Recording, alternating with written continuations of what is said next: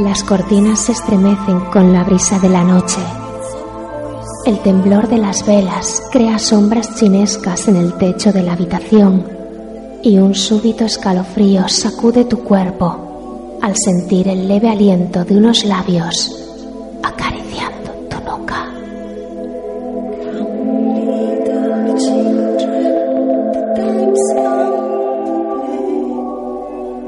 Todos los martes siente la seducción del miedo en el corazón de las tinieblas.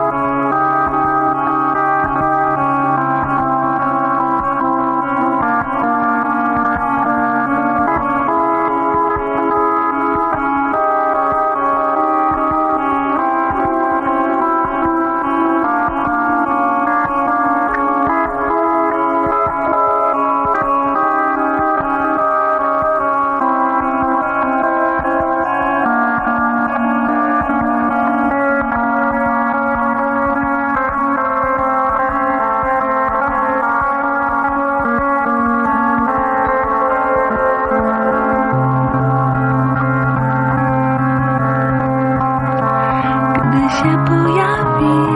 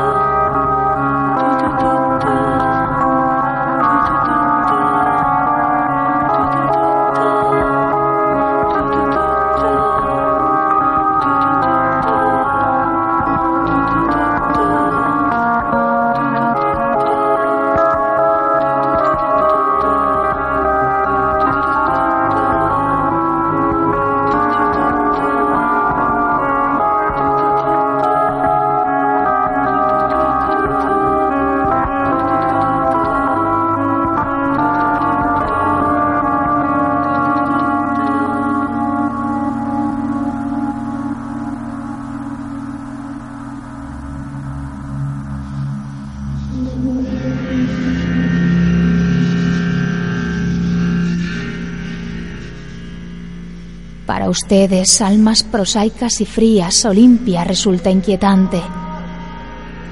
Solo al espíritu de un poeta se le revela una personalidad que le es semejante. Solo a mí se han dirigido su mirada de amor y sus pensamientos. Solo en el amor de Olimpia he vuelto a encontrarme a mí mismo.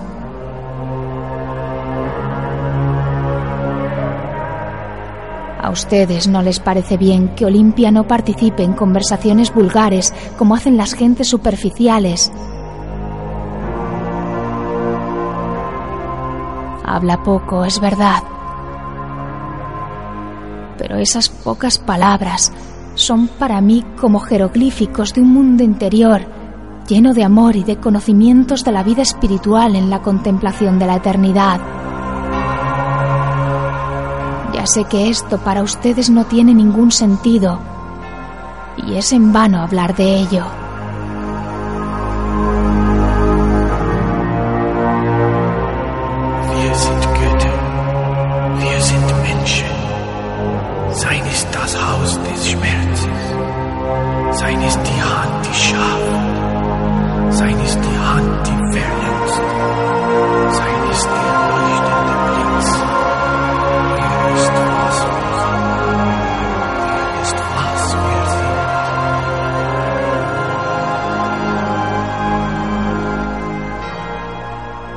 Buenas noches, mis queridos.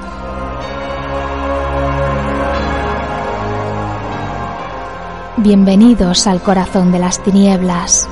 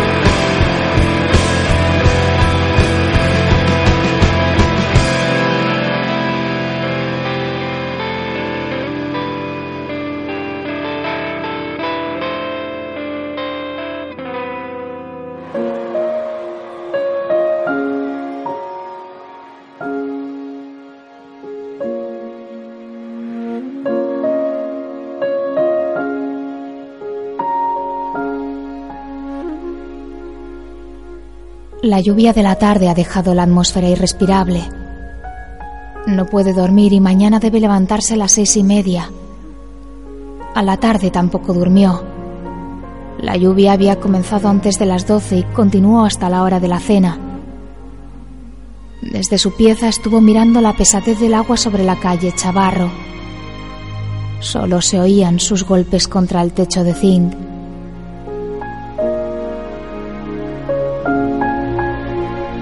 Hace varias noches que se desvela.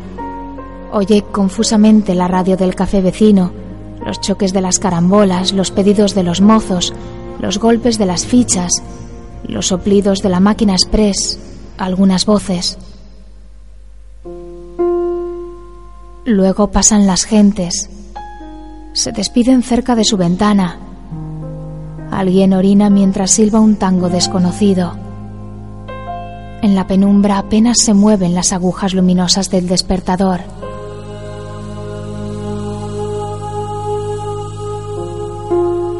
Noche imposible, con el olor de la cama revuelta, los chanclos de goma y la ropa abierta sobre una silla. Quince días de este pueblo. Calles de tierra y estrechas veredas de ladrillo, casas bajas y el banco cine una vez a la semana, el café, paseos por la plaza, misa los domingos. Ella, conocida el día de su llegada en la calle principal. Lacio pelo de seda plateada, cara angulosa, cejas abiertas y altas, gruesas pestañas azules, la boca casi cuadrada, el cuerpo fino, los brazos ahilados y las manos palmeadas, vestido blanco y dos flores rojas en el escote. Sabiendo que también era nueva en el pueblo, la miró detenidamente.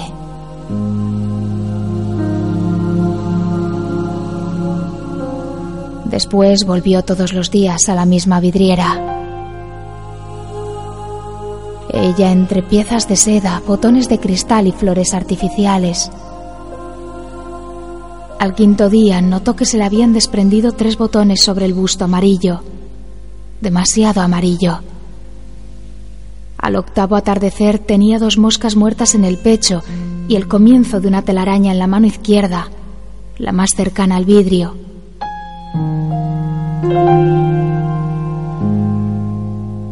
La miraba una vez cada día al atardecer, antes de iluminarse las calles, un domingo después de misa intentó verla y no la reconoció. Cansada y torpe, como si de pronto fuera a desplomarse, el vestido amarillecido en todos sus pliegues. A los doce días le quitaron el vestido blanco y la cubrieron con una brillante seda azul sostenida por alfileres. Le bajaron la mano izquierda. Ahora apoya suavemente la punta de sus dedos sin uñas sobre el cuello. Ayer no pudo verla. Por la lluvia con piedra no se levantó la persiana de la vidriera.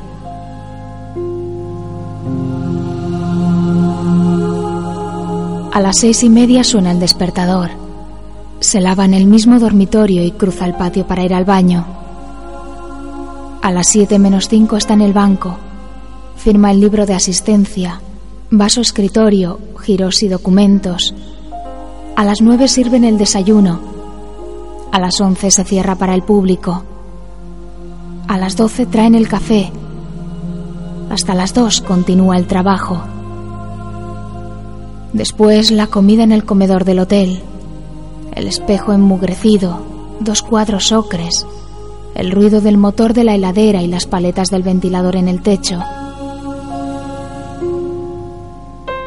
En el comedor solitario imagina los encuentros que no han tenido la ve acercarse por el pasillo, recostada en la pared, o atravesando el patio enladrillado, o saliendo de los baños con olor a caroína. Nunca han hablado. El domingo último tuvo la intención de golpearle el vidrio, pero le pareció innecesario. Ella lo espera todas las tardes a la misma hora.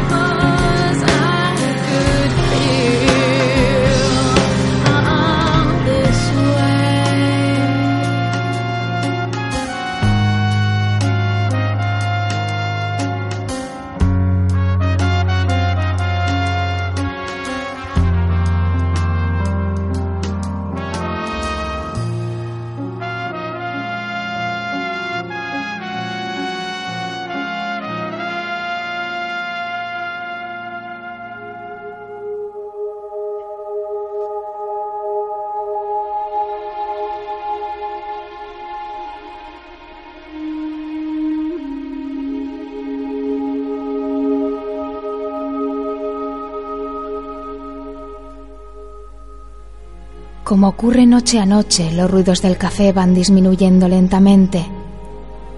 A las doce se retiran los primeros parroquianos, a las dos los últimos. La gente que pasa conversa debajo. Alguien que resbaló putea. Súbitos sapos invaden el silencio y se apresuran monocordes. El zumbido de una pedrada corta el croar. Comienza un grillo cercano. Mañana tendrá que buscarlo entre las junturas del piso.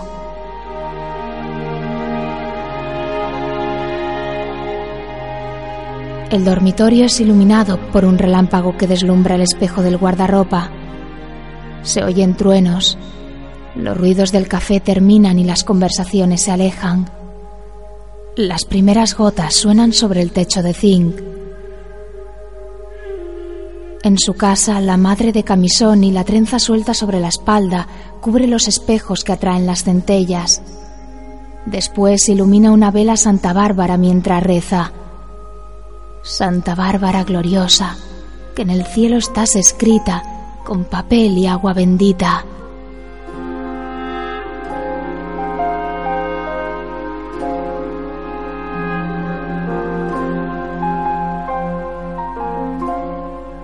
La lluvia atenúa sobre el techo.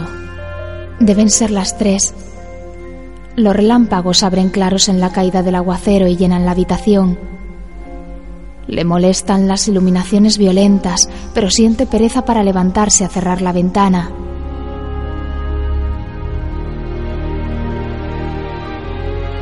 Se le calienta la almohada bajo el sudor de la cabeza. Tira la sábana a los pies, se abre de piernas, le duelen tobillos y muñecas. Tiene la boca pastosa. Se desenrosca en brusco desperezamiento y deja caer las manos crispadas. Cuerpos distintos, caras y bocas conocidas, anhelantes en su memoria. Con ellos puebla los rincones, los acerca, los suspende en el aire espeso bajo el mosquitero. El cuerpo y la cara de ella, de madera y yeso, se superponen a todos. Sin oírla sabe que repite números 72, 15, 31, números cualquiera que recuerdan los maniquíes. Se duerme.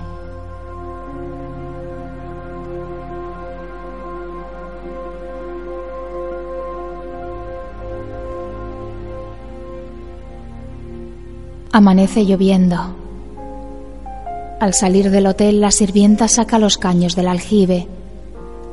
En la semipenumbra le mira las piernas varicosas y los pies gruesos metidos en chancletas sucias. Al cruzarla le siente olor de ropa sucia humedecida.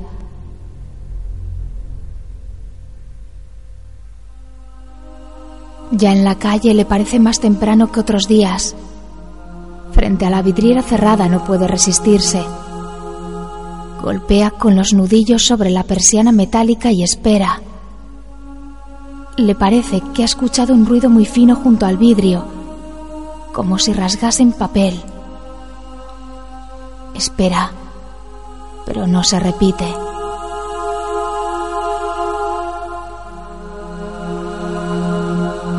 Llega al banco a las siete y diez. ¡Qué lluvia bárbara! Han caído más de 200 milímetros. Lo recibe el compañero de mesa. Siempre es así. Este verano, desde principios de diciembre ha llovido todas las semanas. Se están pudriendo las cosechas. El trigo emparvado vuelve a brotar. El maíz en muñeca se mancha. ¿Y limpiará hoy? Difícil.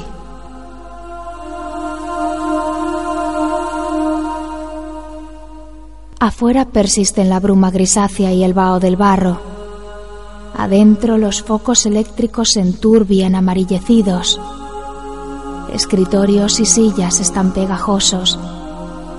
De la ropa sube el olor que le ha sentido a la sirvienta del hotel.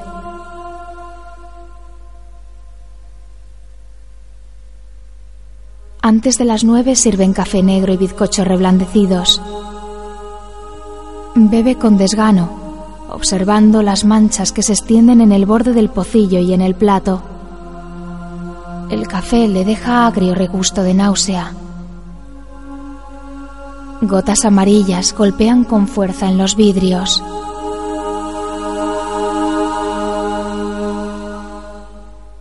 A las doce vuelven a servir café.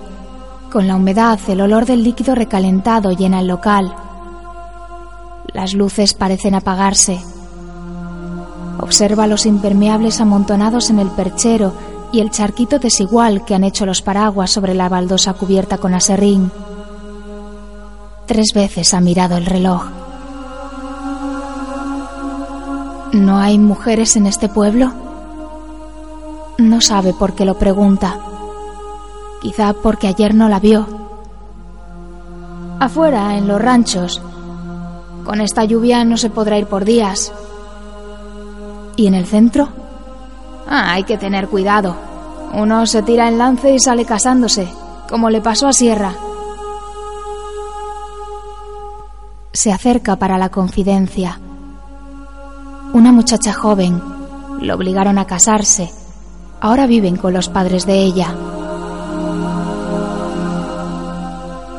¿Y los otros? El gerente y Molina ya estaban casados. Gómez se casó aquí.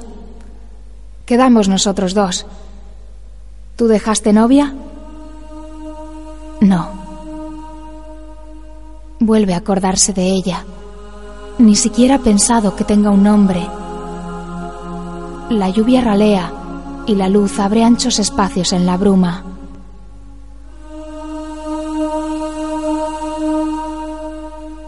Ha terminado el trabajo, pero faltan 15 minutos para la salida. ¿Qué harás esta tarde? Dormir. Si te das una vuelta por la pensión, vamos a timbear. Han vuelto las sobrinas de Doña Sara. ¿La maestra? Sí, la mayor, la que anduvo para la Kermés de Reyes. A lo mejor voy, pero no te aseguro nada.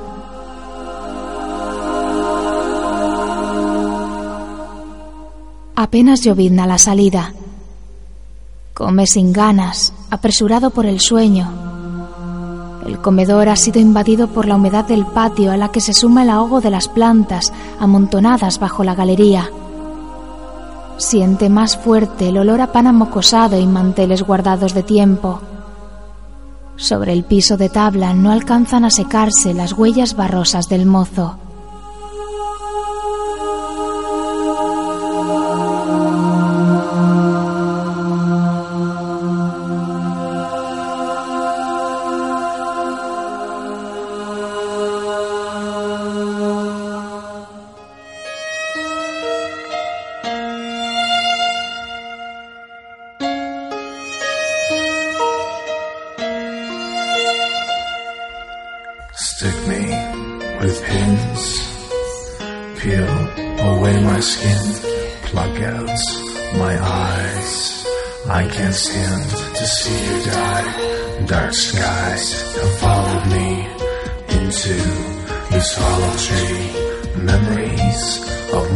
Nights replaced by this hopeless fight.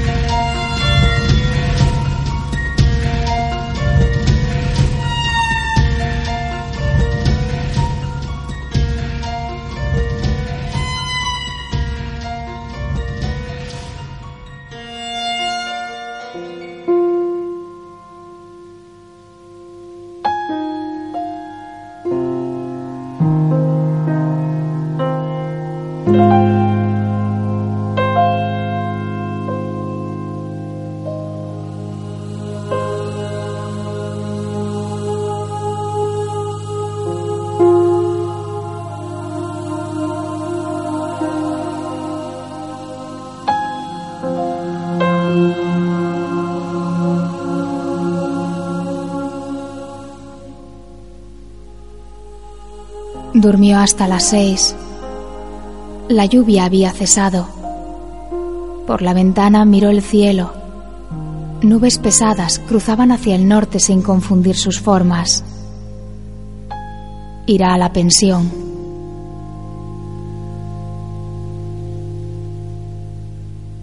Cuando sale, un pálido arco iris se extiende en el cielo tizáceo y un golpe de viento mueve los paraísos haciendo caer el agua de sus hojas. El pueblo le parece más bajo. Grises los muros humedecidos, puertas y ventanas hostiles, con alguien espiando detrás de cada una. Todavía no han abierto la vidriera.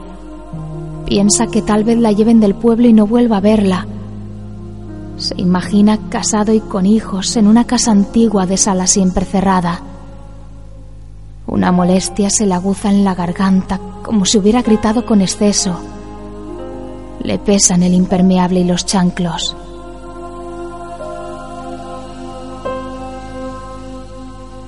En la pensión habla, juega la canasta, prueba las tortas fritas y algunos mates. Cuando reparten los naipes o le pasan la fuente de tortas, cree reconocer la mano de ella. Ha perdido otro atardecer.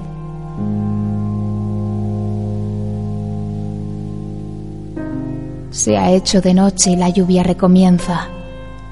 Casi corriendo, asqueado por el olor del hule humedecido y la fuente de tortas, vuelve al hotel.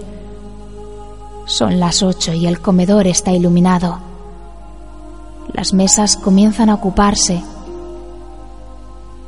El patrón, recostado en el mostrador de la caja, mira hacia afuera. Lluvia de mierda. La mucama, con voz convencida y temerosa, le pregunta, ¿No será el fin del mundo? Corre hasta su habitación y se encierra.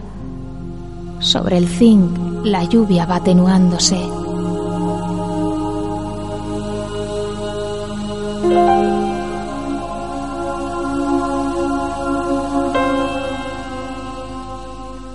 Caminan en silencio por calles iluminadas cerca por vez primera.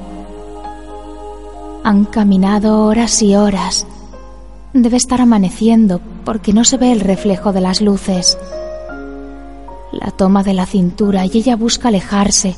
Desesperado la aprieta y la forma huye. Le queda entre las manos la seda azul. Ve la cabeza y los brazos, los zapatos plateados sin cuerpo, huyendo por la calle estrecha. Quiere alcanzarla y corre. Comienza a llover. Los muros se van juntando en ángulo agudo. Se refugia en el vano de una puerta, pero lo empujan y debe volver a la calle, cada vez más empequeñecida. Por detrás de los muros una mano golpea varias veces. La lluvia lava mansamente las casas. Tal vez esté cerca, de nuevo con el vestido blanco. Tendrá quince polillas en la melena de seda y telarañas en las dos manos. Para siempre con él. No dejará que le pasen el plumero, ni que le cambien el vestido.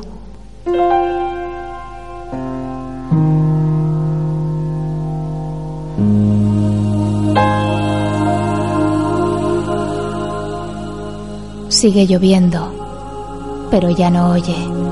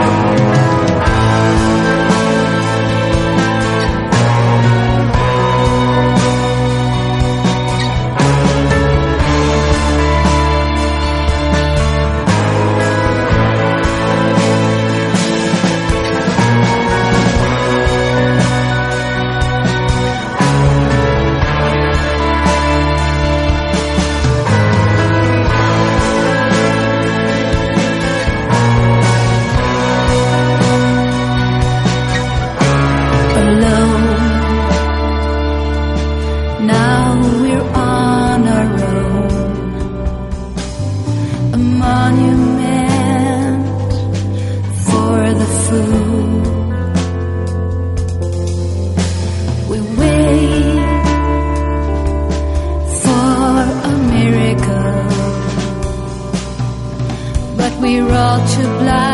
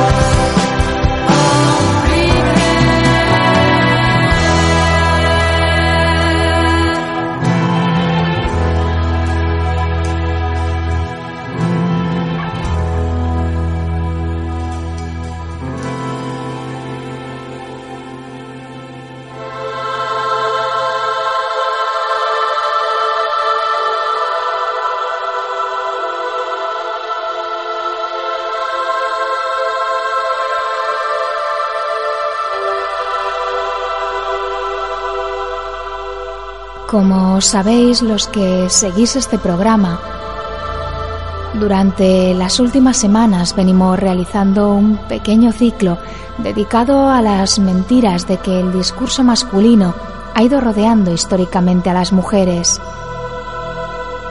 Bulos que se notan especialmente violentos, como hemos ido viendo, tras periodos de cierta liberación femenina.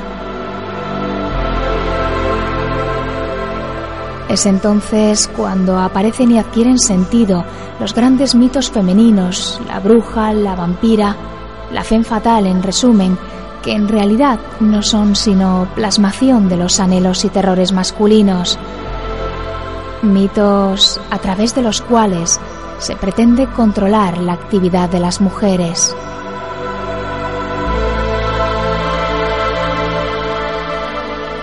Es precisamente ese ansia de control de lo femenino lo que ha llevado desde tiempos remotísimos a la construcción también por parte de los hombres de esa entelequia que es la mujer ideal. Elaboración y reelaboración de la esencia de la femineidad presente ya en el mito de Pigmalión y que se extiende hasta nuestros días en forma de muñeca hinchable de boca abierta y mirada vacía. Seres inertes y fascinantes como el maniquí de Juan Carlos Llano o la enigmática Olimpia de Hoffman, con quien esta noche abríamos el programa.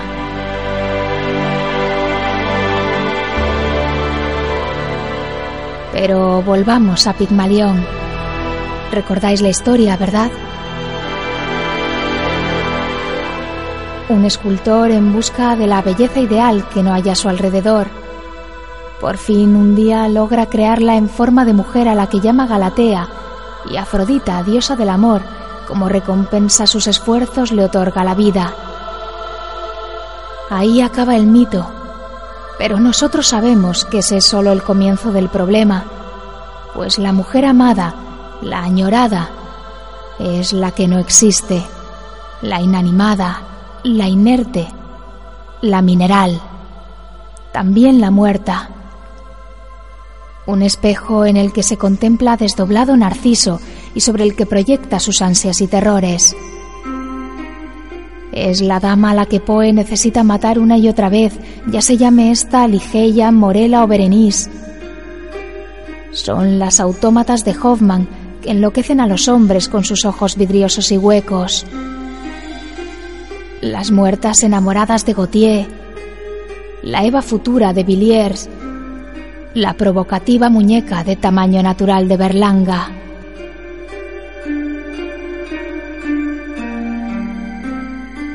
Decía Unamuno que la inteligencia tiende a la muerte como a la estabilidad la memoria, lo que vale casi tanto como decir que solo comprendemos aquello que está terminado, muerto. Solo amamos lo pretérito, pues ¿cómo podríamos sentirnos agredidos por aquello que ya no existe?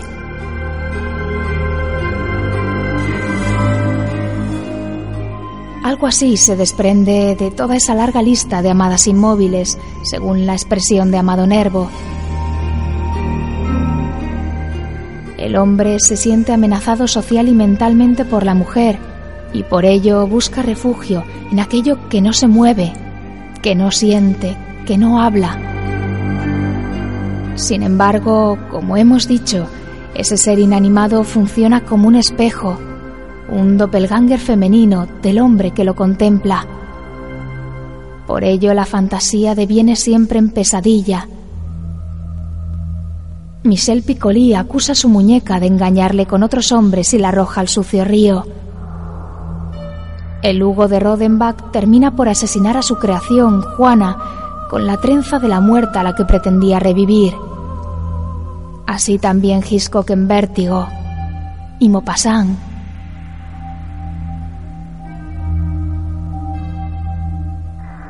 Se diría, pues, que en cada muñeca el hombre guarda su propia penitencia. De esta forma, el maniquí parece actuar casi como un instrumento de la venganza de otras mujeres, las reales y olvidadas. Recordad, si no, para acabar, a la muñeca menor de Rosario Ferré, por cuyas cuencas vacías asoman las antenas furibundas de las chágaras.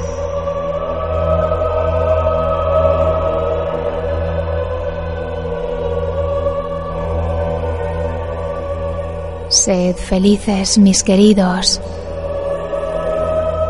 y que tengáis muy dulces sueños.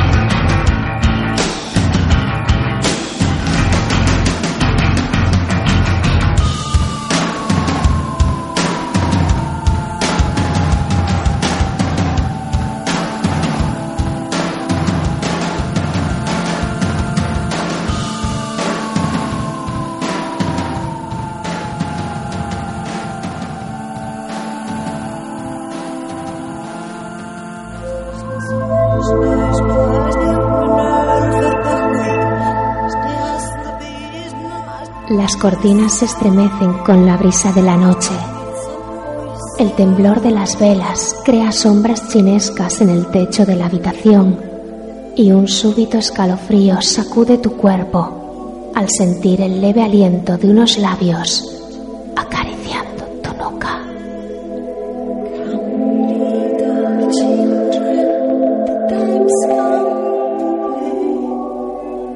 Todos los martes siente la seducción del miedo en el corazón de las tinieblas.